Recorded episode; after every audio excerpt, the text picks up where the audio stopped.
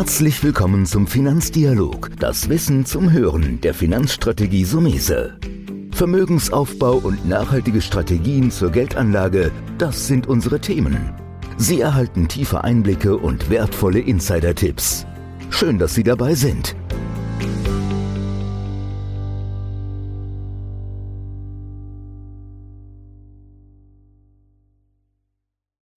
Bitcoin und Co.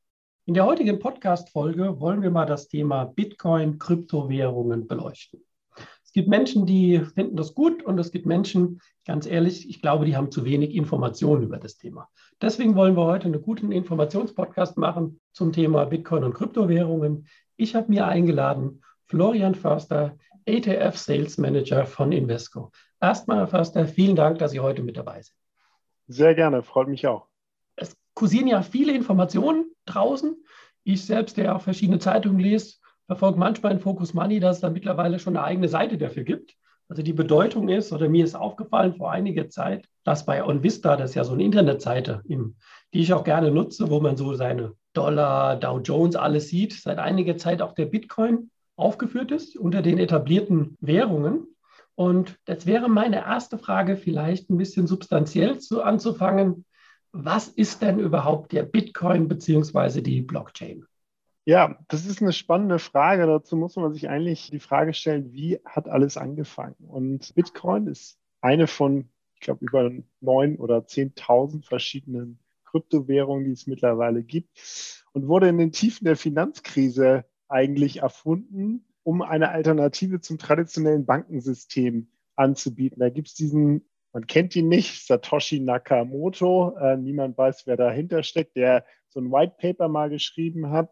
A Peer-to-Peer -Peer Electronic Cash System, wo er quasi sozusagen beschrieben, Bitcoin beschrieben hat, um eigentlich den Leuten aufzuzeigen, wenn jetzt alles in der Finanzkrise untergeht, dann brauchen wir ein Cash-System, was weiterlebt und das sollte digital sein und äh, sollte verschiedene Anforderungen haben, die das klassische Finanzsystem nicht bieten. Und deshalb gibt es eine Obergrenze bei Bitcoin von maximal 21 Millionen Stücken. Das heißt, eigentlich ist Bitcoin ein deflationäres Asset, was es so eigentlich kaum gibt, was digital ist und auch ohne dass man einen Bankaccount braucht, von jedem gehalten werden kann. Und das ist natürlich etwas sehr, sehr Interessantes, was da entstanden ist. Und wenn man sich dann anschaut, warum jeder eigentlich jetzt auf Bitcoin schaut, schaut man natürlich auf die Kursentwicklung. Und diese Kursentwicklung ist natürlich etwas, was immer weiter dazu führt, dass es noch mehr nachgefragt wird und sich die Leute noch mehr dafür interessieren.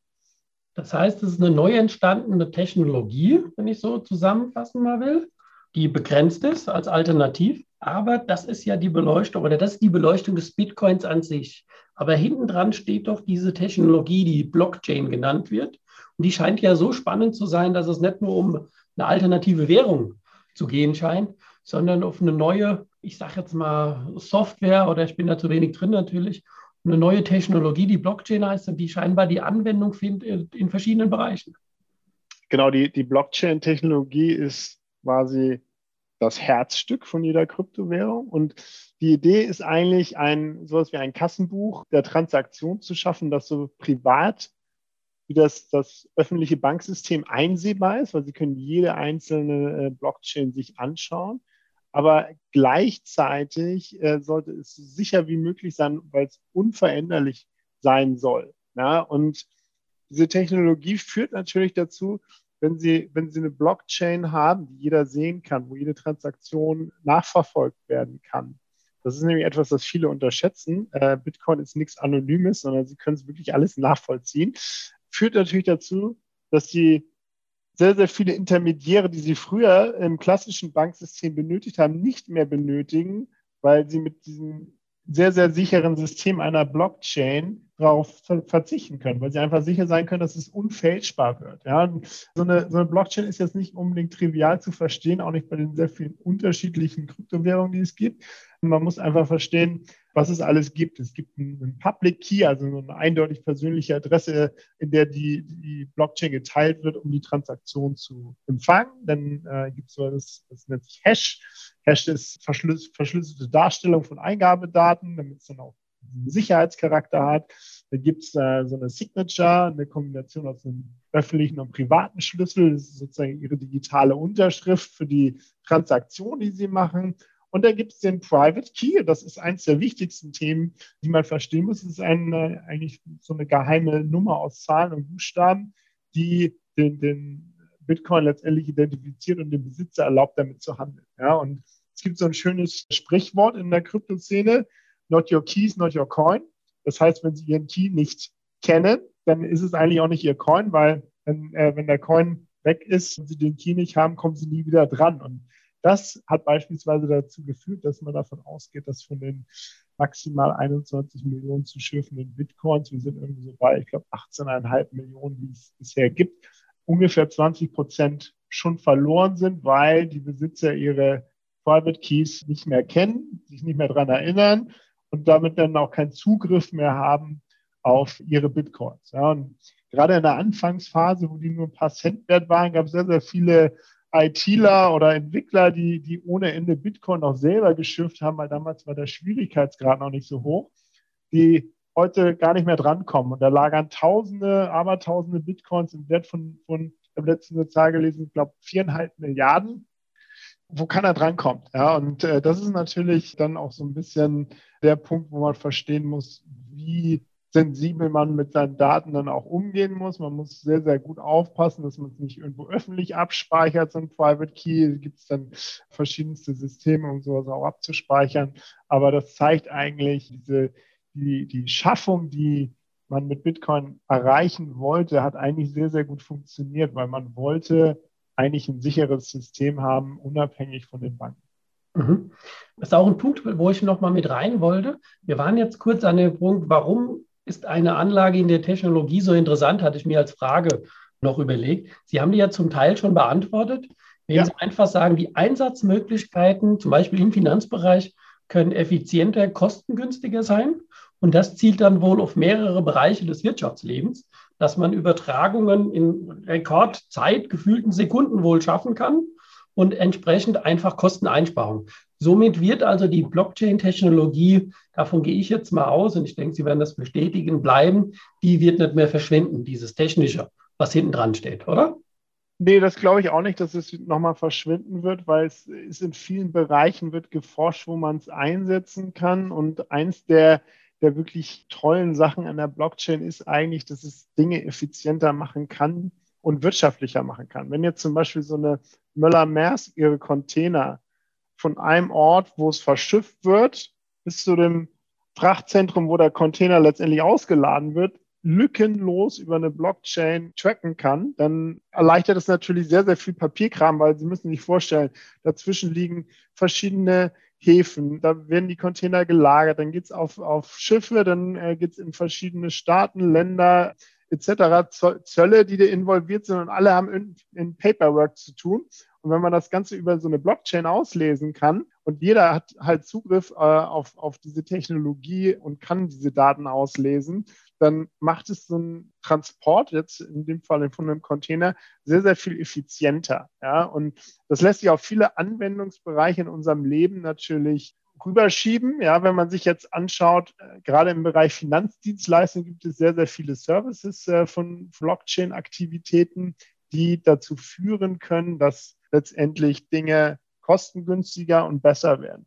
Zum Beispiel sehe ich in der Blockchain-Technologie eine riesige Möglichkeit für Milliarden von Menschen, endlich Zugang zu einem eigenen, zu einer eigenen Geldbörse zu bekommen, für die bisher noch kein Bankzugang möglich war. Weil ein Smartphone hat im Zweifel jeder und darauf lässt sich dann so eine Wallet installieren und darauf lassen sich dann letztendlich auch Cash-Beträge speichern. Ja, und damit, äh, man kann, man kann über verschiedene Möglichkeiten mittlerweile damit ja auch zahlen. Es gibt ja die Cash-App in, in den USA oder auch PayPal erwägt ja äh, Möglichkeiten, da Zahlungen zu ermöglichen, in, in, ob es jetzt nur Bitcoin ist oder andere Währungen. Gibt ja auch letztendlich Projekte, die eigentlich das Ziel haben, eins zu eins quasi nur einen Dollar abzubilden, das sogenannte Stablecoins, ist es natürlich eine Riesenmöglichkeit, vielen Menschen Zugang zu, zu äh, Finanzdienstleistungen anzubieten, ja, oder, oder letztendlich ihr Geld dann auch äh, sicher als vielleicht Bargeld aufzubewahren.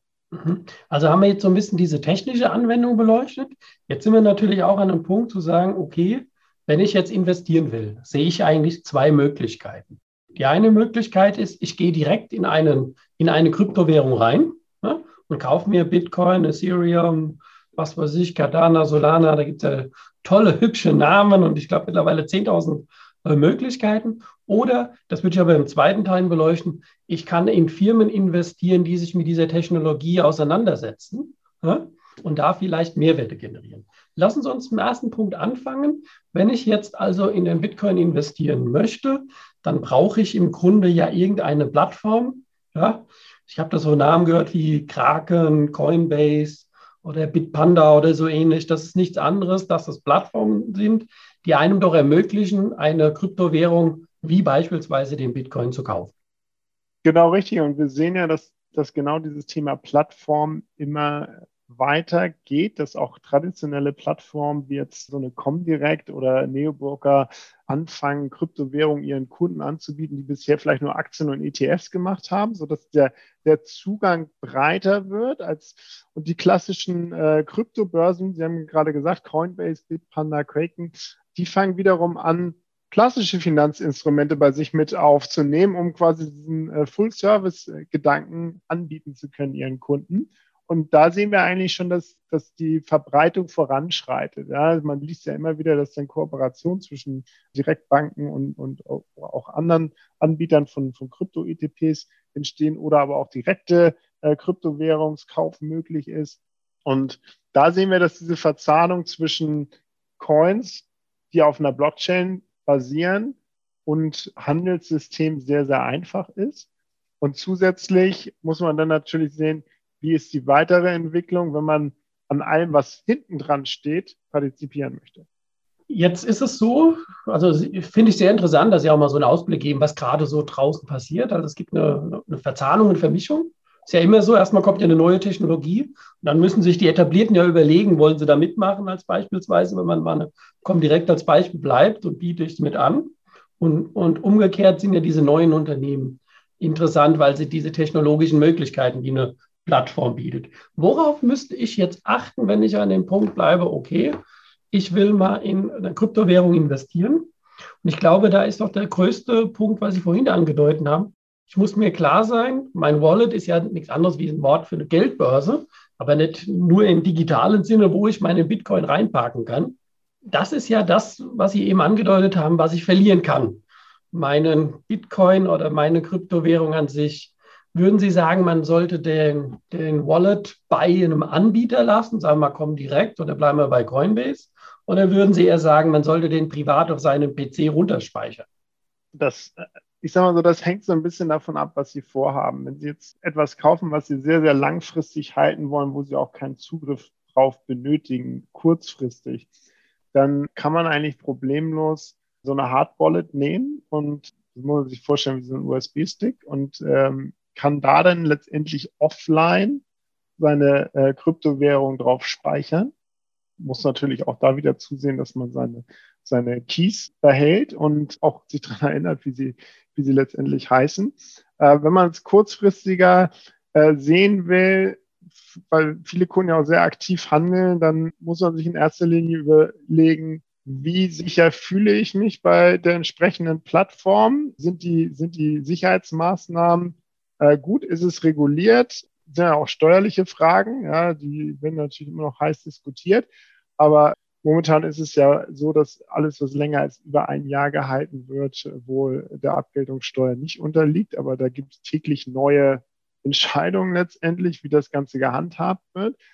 Und wenn ich, wenn ich, wenn ich nicht das Grundvertrauen habe äh, zu Plattformen und sage, da fühle ich mich sicher, dass es nicht irgendwie gehackt wird und die Börse dann plötzlich äh, weg ist, ja, auch schon vorgekommen in der Vergangenheit, dann sollte ich trotzdem, wenn ich da meine, meine äh, Kryptowährung online lagere bei einer, einer Kryptobörse, da gehören mir auch nicht die Keys, sondern die gehören der Börse, ja, weil sie haben dann quasi nur den Accountzugang müssen Sie schon darauf achten, dass Sie maximale Sicherheitsstufen berücksichtigen. Das heißt, Zwei-Faktor Identifizierung ist, glaube ich, so das Minimum, was man machen sollte, weil das sind natürlich schon sensible Bereiche und so wie sich Kryptowährungen in der Vergangenheit entwickelt haben, sprechen wir halt ja auch mal bei einigen Menschen über sehr, sehr große Summen, die da sich anhäufen. Aber wenn ich jetzt mehrere Jahre etwas speichern möchte, dann kann ich das äh, genauso gut offline tun, ziehe den dann auch raus, den, den Stick und habe den nicht dauerhaft im PC drinne, weil das würde ja auch wieder das Risiko erhöhen. Ja, also sehr, sehr sensibles Thema, was Datensicherheit angeht, das, das Ganze. Also muss man absolut sein Augenmerk drauf richten. Sie haben es ja gut zusammengefasst. Bisschen welcher Anlegertyp ich bin, kurz langfristig höre ich daraus, was ich eigentlich auch vorhabe mit der Kryptowährung. Vielleicht bevor wir nochmal zu dem Investieren in das Umfeld des den zweiten Teil meiner Eingangsfrage kommen, nochmal eine Frage. Welche Risiken habe ich denn als Anleger, wenn ich in Kryptowährungen, sprich Bitcoin und Co. investiere? Ich meine, ich würde natürlich ganz klar sagen, eine Riesenvolatilität. Und wir wissen, Volatilität gleich Schwankungsbreite. Und wie sagen wir auch immer, Schwankungsbreite nach oben ist gut, da verdient man Geld und der Albtraum ist ja nach unten. Und wir haben es ja gesehen, dass im, ja, so im Frühjahr, ich glaube April, Mai, hatten wir so die höchsten Kurse bei Bitcoin. Und dann ging es mal 50 Prozent in kurzer Zeit runter. Jetzt erholt er sich wieder. Ist das Risiko A, das, was wir eben schon beleuchtet haben, wo lagere ich mein Bitcoin natürlich, als, als administratives Risiko? Und B, einfach diese wahnsinnige Kursbewegung? Ja, also das ist witzig, dass Sie sagen, 50 äh, Prozent Crash ähm, auf einem Niveau, wo ich, wenn ich jetzt Jahre zurückblicke, sage, ist es, ist es eigentlich nur eine kleine Korrektur gewesen. Weil wenn man sich jetzt mal überlegt, dass Bitcoin irgendwo äh, letztes Jahr tatsächlich mal gecrashed ist am, äh, was war es, 23. März, wo alles so runterging, da ging es auch für Bitcoin mal stärker abwärts im, im Gesamtzug dieses Crashes, ähm, auch am Aktienmarkt ist. Und danach ging es ja sehr, sehr steil aufwärts. Äh, wenn man sich jetzt eigentlich überlegt, diese Volatilität macht natürlich auch in gewisser Weise den Reiz aus. Deshalb sind die Handelsvolumina in entsprechenden Coins auch so hoch. Und wenn man sich jetzt die Jahre 2017, 18, 19 anschaut, wo wir mal Abwärtstrend von über 90 oder teilweise 98 Prozent bei einigen Währungen gesehen haben, man spricht so von Kryptowinter. Damals wurde alles schon tot gesagt. Und seitdem sind viele Dinge aber auch wieder tausende Prozent nach oben gegangen ist immer so die Frage des, des Sichtwinkels, ab wo gucke ich denn, um zu sagen, es war ein 50% Crash? Oder sage ich, ich gucke extrem langfristig, weil es gibt ja wahnsinnig interessante Kursziele für Bitcoin beispielsweise, kam letzte Woche Fidelity raus äh, und hat ein Kursziel eingegeben, was äh, meines Erachtens nach sehr, sehr irgendwie utopisch klang. Von im Jahr 2035 würde Bitcoin bei 100 Millionen stehen. Ja. Andererseits kommen täglich Nachrichten, dass, dass wirklich größere institutionelle Asset Manager doch überlegen, Bitcoin einzusetzen. Vorhin kam gerade beispielsweise Union Investment damit raus, dass sie wahrscheinlich Bitcoin in ihren Portfolios mit einsetzen wollen. Und da muss man sich natürlich fragen, so eine Union Investment verwaltet über 500 Milliarden. Wenn die nur kleine Teile in Bitcoin investieren, und es halt maximal 21 Millionen Stücke gibt, oder sagen wir mal, es sind 18, äh, wenn man die verlorenen wegrechnet, dann steht natürlich eine ungemeine Nachfrage einem kleinen Angebot gegenüber. Ja, und ja, dann, dann muss man halt schauen, was, wir haben, wir haben das tatsächlich mal analysiert.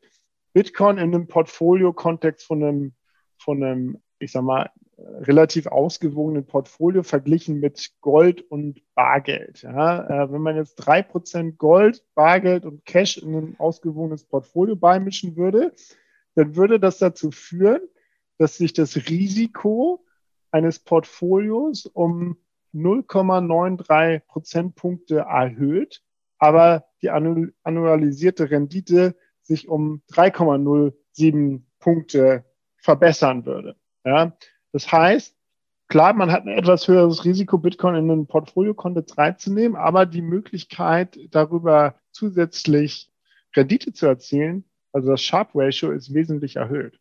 Mhm. Das ist immer das, was ich ja angedeutet habe. Also finde find ich sehr gut. Fast ja, dass Sie einfach sagen, ich habe jetzt nur einen Zeitraum rausgenommen. Ich sage jetzt mal zwei, 2021, ein paar Monate und habe einen Höchstkurs gesehen. Aber das ist natürlich eine Betrachtung, da bin ich bei Ihnen wenn ich drei, fünf oder zehn Jahre gucke, vielleicht ist das auch mehr das Ziel, auch generell beim Anlegen und insbesondere vielleicht auch mal beim Bitcoin auf eine längere Zeit zu achten. Ich beobachte das auch sehr spannend durch diese Endlichkeit, wie Sie gesagt haben, und dass manche Bitcoins ja gar nicht mehr auffindbar sind. dass es am Ende nie 21 Millionen sein werden, vielleicht dann nur 18, 19. Das bleibt ja die spannende Frage. Wenn es das gut begrenzt ist, könnte der Preis explodieren. Ich halte jetzt die Fidelity-Geschichte natürlich für ein bisschen wild. Ja, das ist vielleicht auch ein bisschen, also mir persönlich zu viel Tobak. Aber das ist ja der eine Bereich. Also Kryptowährungen sind interessant, bleiben interessant und jeder sollte sich damit vielleicht mal ein bisschen auseinandersetzen. Jetzt habe ich ja noch gesagt, jetzt gibt es ja noch die Investmentwelt. Ja? Und da gibt es ja auch Anlagemöglichkeiten, auch über Investmentfonds. Ihr Haus bietet ja auch sowas an, wo man sagen kann, ich gehe jetzt nicht in, den Krypt in die Kryptowährung, sondern ich gehe in Unternehmen, die profitieren können von diesem Umfeld des Bitcoins, beziehungsweise eher dann der Blockchain. Wie muss ich mir das vorstellen? Genau, also wir haben 2019 eigentlich als Kryptowährung ziemlich am Boden lagen einen Blockchain-ETF herausgebracht, der das Ziel hat, möglichst am, an der Entwicklung dieses Blockchain-Ökosystems, was dahinter steht, hinter all diesen äh, Kryptowährungen, zu partizipieren. Und da sprechen wir natürlich über Technologielösungen, Finanzdienstleistungen, Zahlungssysteme, Mining-Hardware. Das haben wir noch gar nicht gesagt, um, um äh, ein Bitcoin zu generieren braucht man sehr, sehr viel Rechenpower. Das äh, läuft in der Regel über, über Grafikkarten und das nennt sich Mining, was da betrieben wird. Und da wird dann letztendlich verschiedene äh, Rechenoperationen ausgeführt, um letztendlich eine neue Sequenz zu finden, die an diese Blockchain ranpasst. Dafür kriegt der Miner dann sozusagen eine Belohnung. Diese Belohnung halbiert sich halt äh, alle paar Jahre. Deshalb ist, ist, wird sozusagen auch immer weniger, was geschürft wird. Also das heißt, man erwartet eigentlich den letzten Bitcoin zu schürfen im Jahre, ich muss gerade mal überlegen. Äh, ich glaube, es dürfte so 2000, 2140. Im Jahre 2140 soll der letzte, der 21 Millionste äh, Bitcoin gemeint werden. Und dadurch, dass sozusagen die Schiffvergütung immer halbiert wird, äh, momentan sind wir bei 6,25 Bitcoins pro Block, der gefunden wird, wird es halt auch immer länger dauern. Und dagegen haben wir halt diese starke Nachfrage. Also wenn man jetzt dieses ganze Blockchain-Ökosystem sich anschaut, da wird dann auch sehr, sehr viel Energie benötigt. Dann, dann die Mining-Technologie von, von Software über, über Kühlung muss man natürlich nachdenken. Deshalb gibt es zum Beispiel einige Farben, die da irgendwo in Island äh, sind, weil A, ist der Strom günstig und B, ist es sehr, sehr kalt. Macht einige Sachen leichter. Und dann natürlich noch die Firmen, die so Token-Investment zu machen, wie jetzt so eine MicroStrategy. Das Ganze haben wir in einem in einen äh, ETF getan, der momentan aus 50 Werten besteht, die nach verschiedenen Kategorien eingestuft werden. Ja, diese Kategorien gibt dann letztendlich fünf verschiedene Kategorien von Firmen, die ausschließlich aus, äh, aus Blockchain äh, Erträge generieren. Da gibt es momentan äh, so gut wie keins, ja, bis äh, zu potenziellen, weil es wird auch noch sehr, sehr viel geforscht.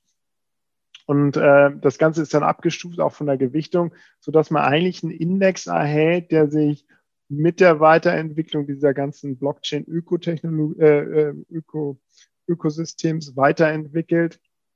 Und über die Zeit kriegen sie immer mehr Firmen rein, die dann tatsächlich ähm, fast reines Blockchain anbieten, sodass sie eigentlich jetzt in der frühen Phase sich noch befinden, dieses Blockchain-ETFs, wo sie sehr, sehr viele Möglichkeiten haben, langfristig zu partizipieren. Für unsere Hörer da draußen, wer Interesse an dem Fonds hat von Invesco, der kann mir gerne Nachricht schicken. Dann geben wir die Informationen zu dem Fonds gerne raus. Vielleicht nochmal so ein Fazit an der Stelle. Das ist natürlich jetzt schwer, weil wir ja verschiedene Facetten beleuchtet haben. Was würden Sie einem Privatanleger nochmal so mitgeben, so als äh, Kernfazit zu dem Thema Bitcoin, Kryptowährung? Also es ist sicherlich ein Thema, was nicht verschwinden wird und äh, jeder sollte sich überlegen, ob er zumindest einen kleinen Teil in Kryptowährung oder aber einen Blockchain-ETF investiert, um an dieser Entwicklung, ich, ich sehe das so ein bisschen so wie das äh, Internet damals, es ist Blockchain noch eine sehr, sehr junge Technologie, da wird es Miss Misserfolge geben, aber es wird auch äh, sehr, sehr viele Erfolge geben. Und um daran eigentlich frühzeitig und langfristig teilzuhaben, bietet es sich eigentlich an, so eine Mischung aus beiden zu machen. Also einmal die, in die Technologie zu investieren und einmal so ein bisschen in äh, Kryptowährung, aber das Ganze natürlich wohl dosiert, weil jedem muss bewusst sein, die hohe Volatilität kann halt auch dazu führen, dass man mal seinen Einsatz fast komplett verliert. Ja? Also das möchte ich immer dazu sagen. Es ist sehr volatil in beide Richtungen und ob man jetzt gerade hoch steht oder niedrig, das weiß ich auch nicht. Ja, sieht natürlich auf dem Papier teuer aus, aber vielleicht sagen wir auch in ein, zwei Jahren, damals als Bitcoin bei 50.000 stand, war es so günstig, weiß ich nicht, muss man mal schauen. Aber insgesamt eine super spannende Entwicklung, was da passiert. Also da gibt es wirklich auch tolle Projekte abseits von Bitcoin. Und wie gesagt, mit, mit unserem Blockchain-ETF, der liegt jetzt today, glaube ich, bei plus 39 Prozent Performance. Nachdem er letztes Jahr knapp 100 gemacht hatte, ist man natürlich äh, in einem volatilen Produkt dabei, aber es bietet einem halt sozusagen den, den sorglosen Zugang zu diesem Ökosystem. Ja, das ist doch, würde ich sagen, eine gute Zusammenfassung. Dann sage ich an der Stelle, Herr Förster, vielen Dank, dass Sie heute dabei waren und auch ein bisschen Licht. Ich habe auch wieder einen oder anderen Impuls mitnehmen können, wieder mehr Licht in diese Technologie gebracht haben. Danke, dass Sie heute dabei waren und für Ihre Informationen. Sehr gerne. Das war der Finanzdialog, das Wissen zum Hören der Finanzstrategie Sumese. Natürlich ist dieser Podcast keine Anlageempfehlung, denn jede Anlageentscheidung muss individuell getroffen werden. Idealerweise ist sie Teil einer ganzheitlichen Strategie, die exakt zu Ihnen passt. Dazu müssten wir uns persönlich kennenlernen. Besuchen Sie uns auf sumese.de